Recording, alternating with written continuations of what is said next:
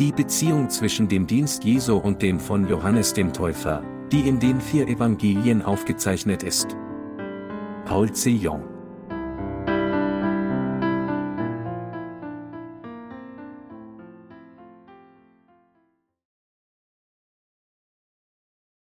Sie müssen den Dienst von Johannes dem Täufer kennen und daran glauben. Markus 1, 1 bis 2, dies ist der Anfang des Evangeliums von Jesus Christus, dem Sohn Gottes. Wie geschrieben steht im Propheten Jesaja, siehe, ich sende meinen Boten vor dir hier, der deinen Weg bereiten soll. Johannes der Täufer bereitete den Weg des Herrn. Markus 1 zu 2 sagt, siehe, ich sende meinen Boten vor dir her, der deinen Weg bereiten soll.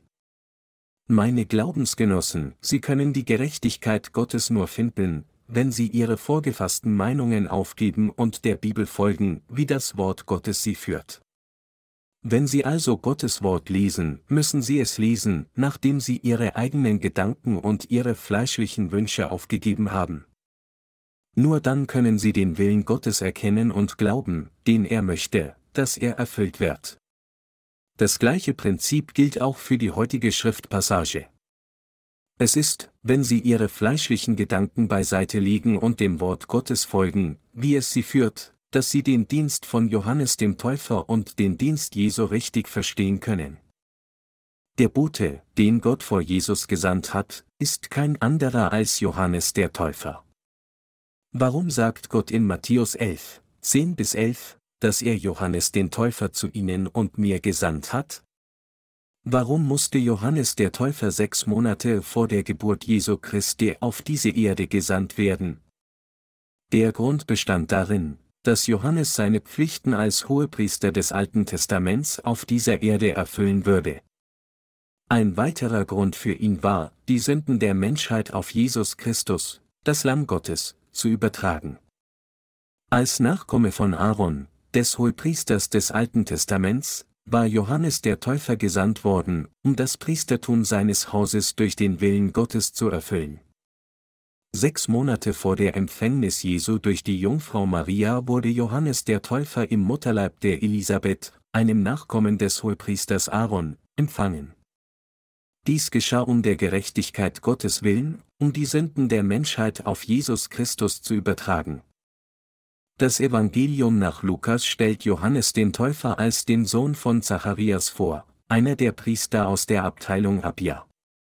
Dies bedeutet, dass der Vater von Johannes dem Täufer, Zacharias, aus der Abteilung Abia, einem der Enkel von Aaron dem Hohepriester, geboren wurde. Die Abteilung Abia bezieht sich hier auf seine Nachkommen. Mit anderen Worten, es verweist auf die Nachkommen Aarons, des Hohepriesters. Als die Nachkommen Aarons in der Anzahl zunahmen, legte König David eine wechselnde Ordnung für ihr Priestertum fest, und Aarons Nachkommen brachten gemäß dieser Ordnung Opfer dar.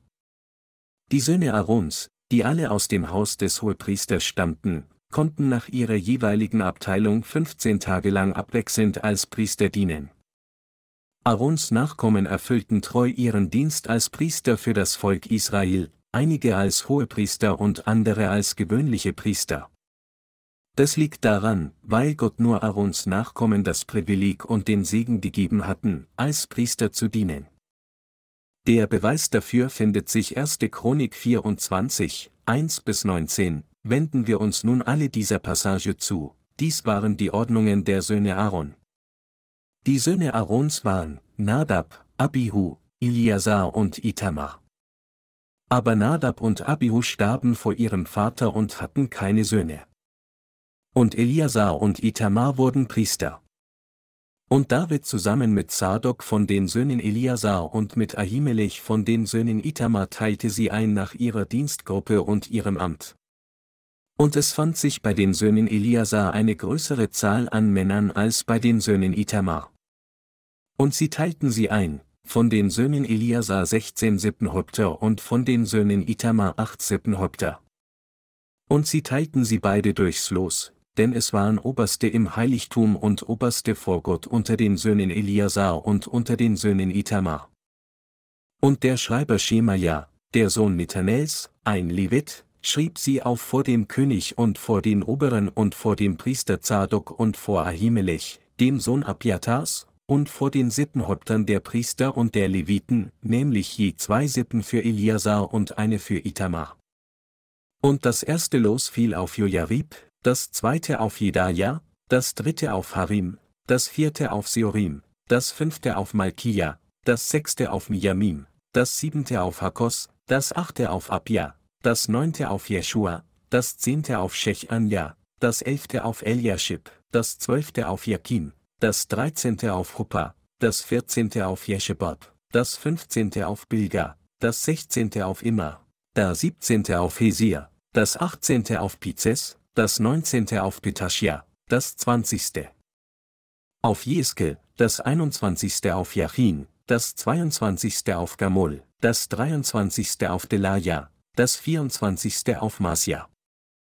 Das sind ihre Dienstgruppen nach ihrem Amt, in das Haus des Herrn zu gehen nach der Vorschrift, die ihnen ihr Vater Aaron gegeben hat, wie ihm der Herr, der Gott Israels geboten hatte.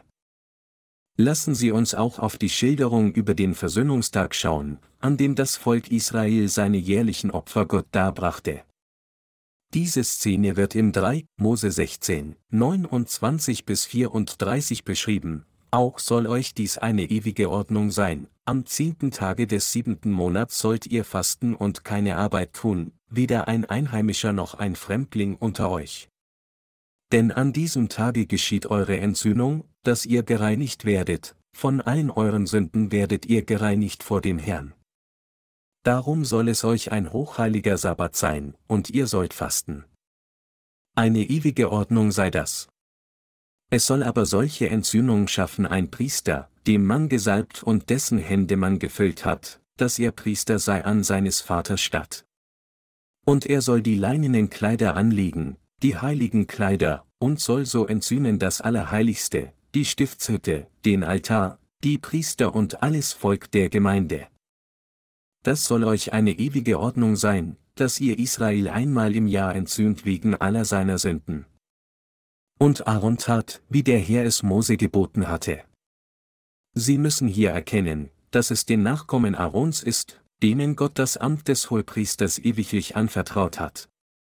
Es ist das ewig unveränderliche Gesetz Gottes für die Nachkommen Aarons, das Amt des Hohepriesters zu erfüllen. Zur Entzündung des Volkes Israel ließ Gott jedes Jahr am zehnten Tag des siebten Monats vom Hohepriester Sündopfer darbringen. Nachdem das Zeitalter des Alten Testaments verstrichen war und das Zeitalter des Neuen Testaments begann, wurde Johannes der Täufer im Hause Aarons des Hohepriesters geboren, um den Dienst zu erfüllen, alle Sünden der Menschheit auf Jesus Christus zu übertragen, indem er ihn taufte. Anders ausgedrückt, die Rolle von Johannes dem Täufer bestand darin, das Amt des letzten Hohepriesters des Alten Testaments zu erfüllen. Markus 1, 1 bis 2 spricht vom Dienst von Johannes dem Täufers. Es steht in Lukas 1 zu 5 geschrieben, zu der Zeit des Herodes, des Königs von Jude, liebte ein Priester von der Ordnung Abia, mit Namen Zacharias, und seine Frau war aus dem Geschlecht Aaron und hieß Elisabeth. In dieser Passage wird erwähnt, dass sowohl Zacharias als auch seine Frau Elisabeth Aarons Nachkommen waren. Was wir hier aus dem Bericht erkennen und glauben müssen, ist der Dienst von Johannes dem Täufer und das Geheimnis des Evangeliums aus Wasser und Geist. Johannes der Täufer wurde von Zacharias und Elisabeth geboren, und diese beiden gehörten zum Hause Aarons, des ersten Hohepriesters des Alten Testaments. Gott ließ Johannes von Zacharias und Elisabeth geboren werden, damit Johannes vor allem das Amt des Hohepriesters auf dieser Erde erben würde. Als Vertreter der Menschheit, der Jesus taufen würde, sollte Johannes der Täufer die Pflichten des letzten Priesters der Zeit des Alten Testaments erfüllen. Dies war die Vorsehung der Erlösung, die in Jesus Christus gefunden wird, und das Werk des gerechten Bundes Gottes, das in dieser Vorsehung und seinem Wohlgefallen gefunden wird. Johannes der Täufer war der Diener Gottes, der gemäß der Vorsehung der Erlösung in Jesus Christus erhoben wurde. Mit anderen Worten, es war nach dem Willen Gottes, dass Johannes der Täufer im Hause Aarons geboren wurde, um das Amt des letzten Hohepriesters auf Erden zu erfüllen. Im Hause Aarons geboren, diente Johannes der Täufer als Hohepriester der gesamten Menschheit. Hier müssen wir seine Rolle ausführlicher untersuchen und zu einem endgültigen Verständnis gelangen. Nur dann können wir richtig an den Dienst Jesu Christi glauben, der gekommen ist, um uns von allen Sünden der Welt zu retten. Obwohl wir oft über Jesus als den Retter der Menschheit nachdenken, waren wir in Bezug auf den kommenden Elia, der im Alten Testament in Malachi Kapitel 3 erwähnt wird, eigentlich zu gleichgültig gewesen. Um zu schätzen, warum es für jeden Christen in dieser Endzeit notwendig ist, den Dienst von Johannes dem Täufer zu verstehen, müssen wir uns wieder dem Wort Gottes zuwenden. Wir müssen die Beziehung zwischen dem Dienst von Johannes dem Täufer und dem von Jesus überdenken. Gäbe es keine Verbindung zwischen dem Dienst von Johannes dem Täufer und dem Dienst Jesu, dann hätten wir keinen Grund, uns mehr für den Dienst von Johannes dem Täufers zu interessieren. Jedoch gibt es einen Grund für uns, uns für Johannes den Täufer zu interessieren.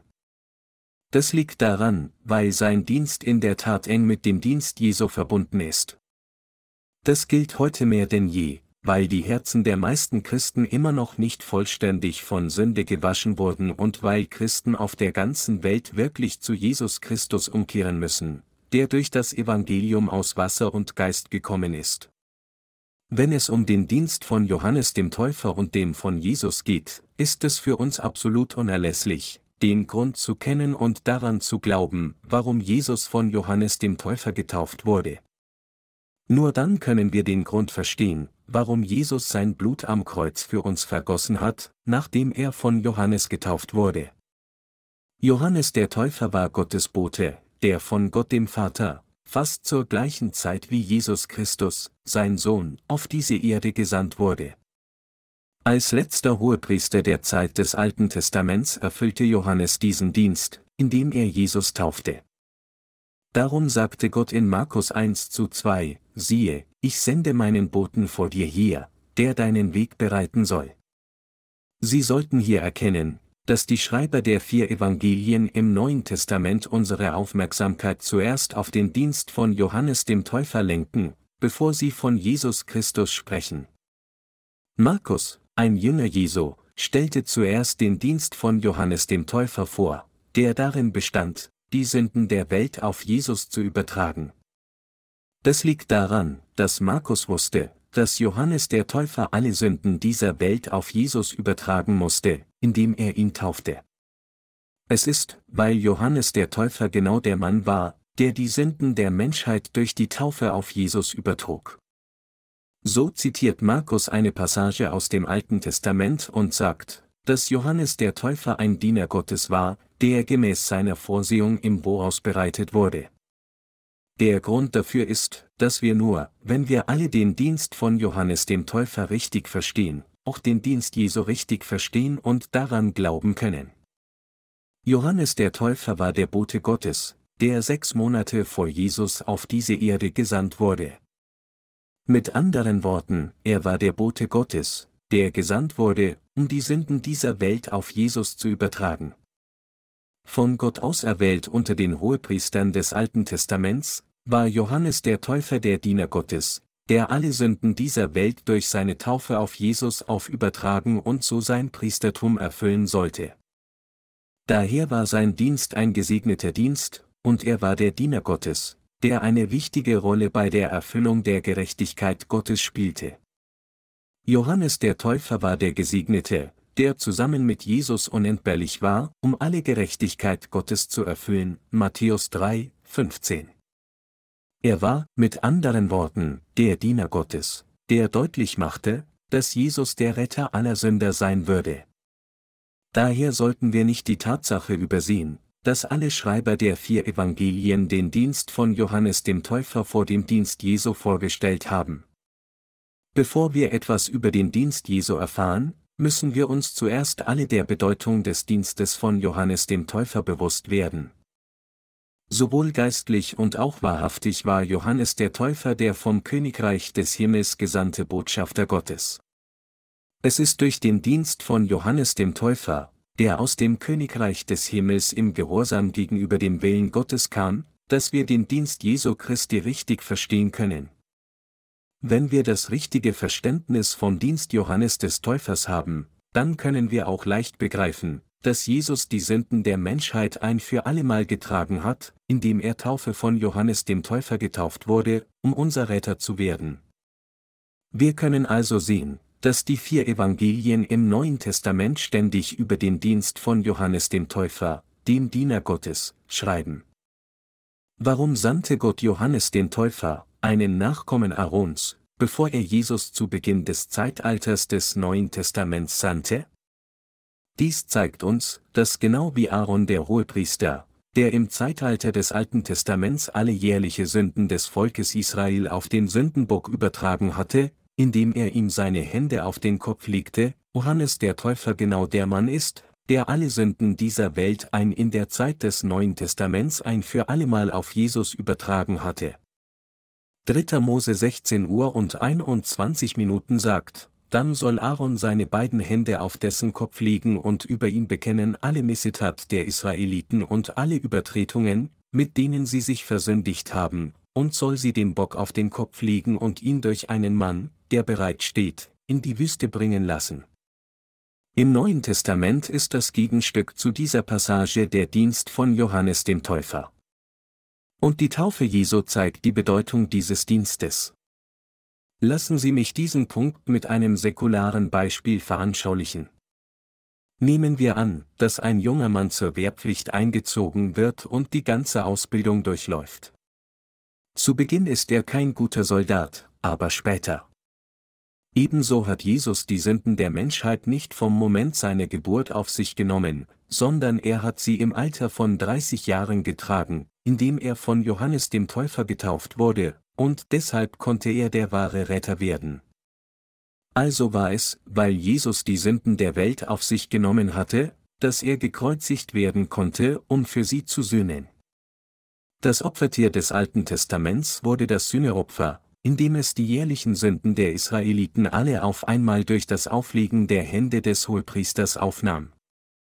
Ebenso erfüllte Johannes der Täufer die wichtige Aufgabe, die Sünden dieser Welt auf das Opfer, genannt Jesus Christus, das Lamm Gottes, zu übertragen, indem er ihn taufte. In Bezug auf diese Wahrheit heißt es in Hebräer 10, 1, denn das Gesetz hat nur einen Schatten von den zukünftigen Gütern, nicht das Wesen der Güter selbst. Deshalb kann es die, die opfern, nicht für immer vollkommen machen, da man alle Jahre die gleichen Opfer bringen muss. Die Bibel sagt auch in Jesaja 40, 3, es ruft eine Stimme, in der Wüste bereitet dem Herrn den Weg, macht in der Steppe eine ebene Bahn unserem Gott. Gott der Vater sagt, dass er durch Johannes den Täufer alle Sünden der Welt ein für allemal auf seinen Sohn übertragen hat. All und jede Sünde dieser Welt wurde durch die Taufe von Johannes dem Täufer auf das Haupt Jesu übertragen. Bevor er gekreuzigt wurde, hatte Jesus die Sünden dieser Welt durch die Taufe, die er von Johannes dem Täufer empfing, auf sich genommen. Das Neue Testament führt daher den Dienst von Johannes dem Täufer vor dem Dienst Jesu am Anfang jedes der vier Evangelien an. Wie im Alten Testament geschrieben steht, war Johannes der Täufer der Bote Gottes. Heute gibt es jedoch eine ausgeprägte Tendenz bei den Predigern des Evangeliums, Johannes den Täufer und seinen Dienst zu ignorieren. Das ist ein großer geistlicher Trugschluss und ein äußerst gravierendes Problem. Es ist vergleichbar mit dem Ignorieren der Weisheit Gottes und seines Plans, allen Menschen das ewige Leben zu geben. Sie müssen jedoch erkennen, dass sie nur durch das vollständige Verständnis und den Glauben an den Dienst Johannes des Täufers erkennen können, dass Jesus Christus tatsächlich der wahre Retter der Menschheit ist. Wenn Sie ohne solches Wissen, Weisheit und Glauben dienen, können Sie nie richtig dienen.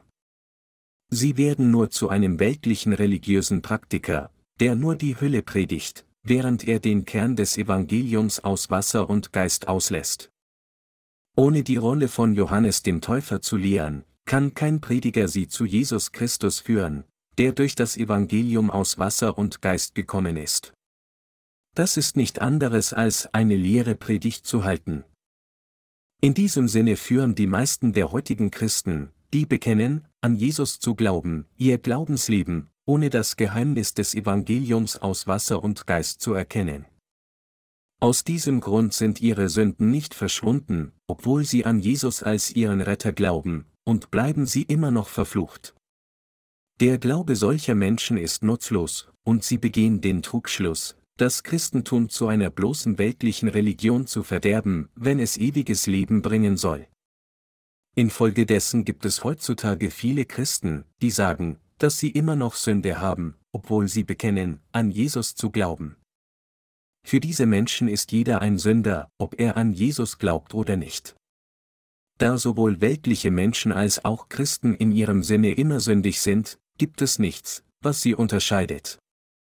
Wenn es überhaupt irgendeinen Unterschied gibt, ist es nur, dass einige Sünder ihre Sünden kennen, während andere nicht tun, insofern sie alle als Sünder lieben, sind sie gleich. Was bringt es dann, an Jesus zu glauben? Wenn Sie das Evangelium aus Wasser und Geist nicht kennen und nicht daran glauben, dann unterscheiden Sie sich nicht von denen, die die Gerechtigkeit Gottes ignorieren, die Jesus Christus erfüllt hat. Haben Sie gerade jetzt Glauben an das Evangelium aus Wasser und Geist? Sind diejenigen, die jetzt glauben, dass Jesus Christus ihr Retter ist, der durch das Evangelium aus Wasser und Geist kam, Sünder oder gerechte Menschen? Die heutigen Prediger des Evangeliums sagen, dass jeder allein durch blinden Glauben an Jesus in den Himmel gelangen kann, auch ohne etwas über das Evangelium aus Wasser und Geist zu wissen. Infolgedessen bleiben zahllose Menschen immer noch Sünder. Dies ist alles wegen geistlich blinder Führer. Es ist, weil sie nicht umkehren. Wie können Christen heute sagen, dass sie an Jesus als ihren Retter glauben, ohne das Evangelium aus Wasser und Geist zu kennen? Jesus selbst gab in der Bibel Zeugnis von Johannes dem Täufer.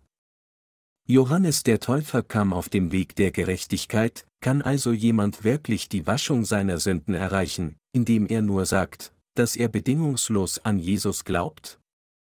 Kann irgendein Minister, der den Dienst von Johannes dem Täufer nicht kennt, wirklich sagen, dass er Jesus kennt und richtig an ihn glaubt? Nein, natürlich nicht. Deshalb müssen wir sowohl den Dienst von Johannes dem Täufer als auch den Dienst Jesu klar verstehen. Matthäus 21 Uhr und 32 Minuten sagt, denn Johannes kam zu euch und lehrte euch den rechten Weg, und ihr glaubtet ihm nicht, aber die Zöllner und Huren glaubten ihm. Das Christentum rühmt sich heute nur noch seiner langen Geschichte. Da die heutigen christlichen Führer den Dienst von Johannes dem Täufer in Verbindung mit dem Dienst Jesu nicht kennen, obwohl sie sich sehr bemühen zu evangelisieren, können diejenigen, die von ihnen evangelisiert werden, die wahre Frucht der Erlösung nicht tragen. Es ist herzzerreißend zu sehen, dass die meisten Christen keine Ahnung haben, wie ihre Sünden alle ausgelöscht wurden, wie geschrieben steht, mein Volk ist dahin, weil es ohne Erkenntnis ist. Denn du hast die Erkenntnis verworfen, darum will ich dich auch verwerfen, dass du nicht mein Priester sein sollst. Du vergisst das Gesetz deines Gottes, darum will auch ich deine Kinder vergessen. Hosea 4 zu 6. Lassen Sie mich Ihnen hier eine Geschichte erzählen. Vor langer Zeit lebten in einem abgelegenen Dorf zwei Brüder, die völlige Analphabeten waren. Der ältere Bruder verließ sein Heimatdorf, um einen Job zu finden, war aber für einen Urlaub nach Hause zurückgekehrt. Am Tag vor dem Erntedankfest machte er mit seinem jüngeren Bruder eine Wanderung zu einem nahegelegenen Hügel. Da es Herbst war, warnten viele Schilder vor Waldbränden. So stießen die Brüder auf ein solches Schild, das zwischen zwei Strommasten hing, auf dem Vorsicht vor Feuer rot auf weißem Hintergrund geschrieben stand. Der jüngere Bruder hatte gesehen, wie sein Bruder nach langer Abwesenheit als völlig veränderter Mann nach Hause zurückgekehrt war, fein angezogen und ziemlich modern, und so dachte er, der Bruder würde wissen, was die Aufschrift sagte. Mit dieser Erwartung fragte er seinen Bruder, was steht auf diesem Schild? Der große Bruder hatte zwar keine Ahnung, was auf dem Schild stand, aber da sein kleinerer Bruder ihn fragte, fand er, dass er ihm eine Antwort geben müsse, um sein Ansehen zu wahren. Also sah er sich um, und da das Schild an Strommasten aufgehängt war, sagt er zu seinem kleinen Bruder, auf dem Schild steht Strommast. Beeindruckt überhäufte der kleine Bruder den großen Bruder mit Lob, indem er sagte, Wow, du bist so intelligent. Ein wenig später stießen sie auf ein weiteres Schild mit einer anderen Aufschrift. Diesmal lautete die Aufschrift, Vorsicht vor Feuer im Wald. Der kleine Bruder hatte natürlich keine Ahnung, was dort stand, da er völliger Analphabet war. So fragte er erneut seinen großen Bruder, was sagt dieses Schild? Der große Bruder hatte seinem kleinen Bruder eine ausgedachte Antwort gegeben, doch nun fragte ihn der kleine Bruder erneut. Also überlegte er, was er sagen sollte. Dann stellte er fest, dass diese Aufschrift etwas länger als die vorherige war, und so sagte er, das Schild bedeutet, anderer Strommast. Wieder war der kleine Bruder beeindruckt. Sie setzten ihre Wanderung fort, sprachen darüber, was in ihrem Leben in der Zeit der Trennung geschehen war, und teilten Momente der Freude und Traurigkeit. Aber sie stießen auf ein weiteres Schild. Diesmal stand darauf, Vorsicht vor Waldbränden. Also fragte der kleine Bruder noch einmal, was sagt dieses Schild?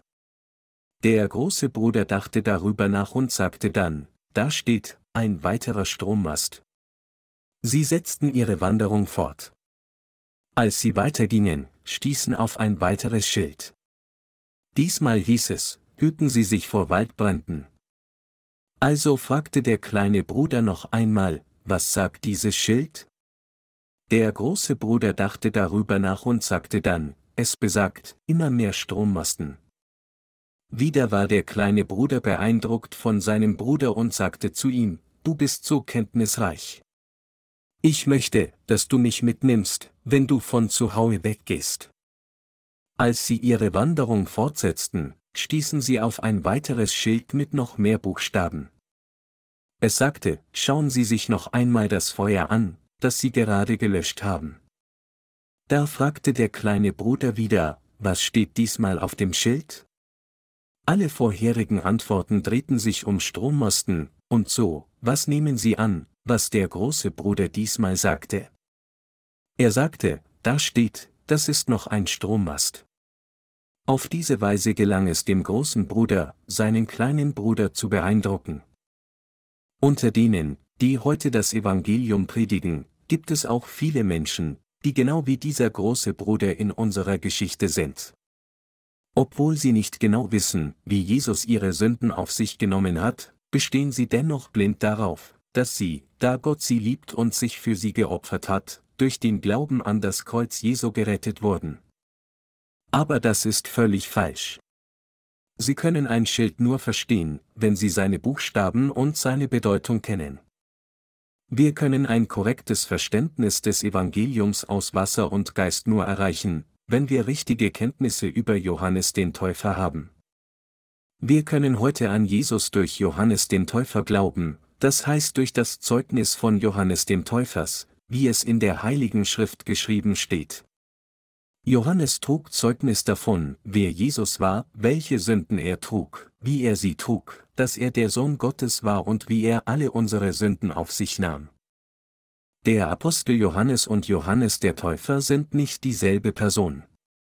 Der Apostel Johannes ist ein Jünger Jesu, während Johannes der Täufer ein Bote Gottes ist, der Vertreter der Menschheit, ein Nachkomme von Aaron, der letzte Prophet der Menschheit und letzter Hohepriester. Johannes der Täufer ist ein Diener Gottes, der vom Vater gesandt wurde. In Johannes 1, 6, 7 steht geschrieben, es war ein Mensch, von Gott gesandt, der hieß Johannes. Der kam zum Zeugnis, um von dem Licht zu zeugen, damit sie alle durch ihn glaubten. Der Apostel Johannes bezeugt hier, dass es einen Menschen namens Johannes gab, der von Gott gesandt wurde, und dass es durch sein Zeugnis ist, dass wir an Jesus Christus glauben. Ohne das Zeugnis von Johannes dem Täufer, das in Johannes 1 zu 7 erwähnt wird, wie hätten Sie und ich sonst an Jesus richtig glauben können? Angesichts der Tatsache, dass wir Jesus noch nie gesehen haben und dass wir alle einen unterschiedlichen kulturellen, nationalen und religiösen Hintergrund haben, wie hätten wir dann an Jesus als unseren Retter glauben können, wenn wir nicht den von Johannes dem Täufer erfüllten Dienst kennen würden? Wenn wir nicht gewusst hätten, wann genau unsere Sünden auf Jesus übertragen wurden, wenn Johannes nicht bezeugt hätte, dass er die Sünden der Welt zusammen mir unseren eigenen Sünden auf Jesus übertragen hatte, wie hätten wir dann an Jesus als den Erretter glauben können? Hätten wir ohne Johannes den Täufer, den Pionier des Evangeliums, an Jesus als unseren Retter glauben können? Ist es nicht nur, dass, wenn wir das Fundament des Heilsplan Gottes untersuchen, wir wirklich herausfinden können, ob Jesus Christus tatsächlich unser Retter ist oder nicht? Ist es nicht nur, dass, wenn wir genau wissen, wann, wie und durch wen ihre und meine Sünden auf Jesus übertragen wurden, wir wirklich an ihn glauben können? Ist das nicht überzeugend genug? Meine Glaubensgenossen, Christen, die bereits an Jesus glauben, müssen auch den Dienst von Johannes dem Täufer begreifen. Um ein Dorfvorsteher zu sein, muss man des Lesens und Schreibens kundig sein. Aus einem Analphabeten einen Anführer zu machen, bringt nur Schwierigkeiten. Nicht nur ist diese Person allein in Schwierigkeiten, sondern auch das ganze Dorf leidet infolgedessen darunter. Meine Glaubensgenossen, nur wenn sie den Dienst von Johannes dem Täufer verstehen, der von Gott gesandt wurde, können sie wirklich von der Sünde errettet werden. Sie müssen erkennen, dass, wenn sie akzeptieren und glauben, dass er ihr Retter geworden ist, sie selbst gerettet werden können und ihre Erlösung nicht obsolet wird. Wenn wir einen solchen Glauben haben, können wir mit unseren eigenen Lippen bezeugen, dass Jesus uns tatsächlich von allen Sünden gerettet hat, weil er uns alle liebt. Stimmen Sie nicht zu? Genauso wie Wissen unerlässlich ist, um alles zu tun, müssen Sie erkennen, dass Johannes der Täufer auf dem Weg der Gerechtigkeit kam, und sie müssen erkennen, dass Jesus unsere Sünden ein für allemal durch die Taufe, die er von Johannes empfing, getragen hat. Ist es nicht nur dann, dass wir an Jesus als unseren Retter glauben? Johannes der Täufer ist der Diener Gottes, der die Sünden dieser Welt auf Jesus übertragen hat, und er ist der letzte Hohepriester des Zeitalters des Alten Testaments.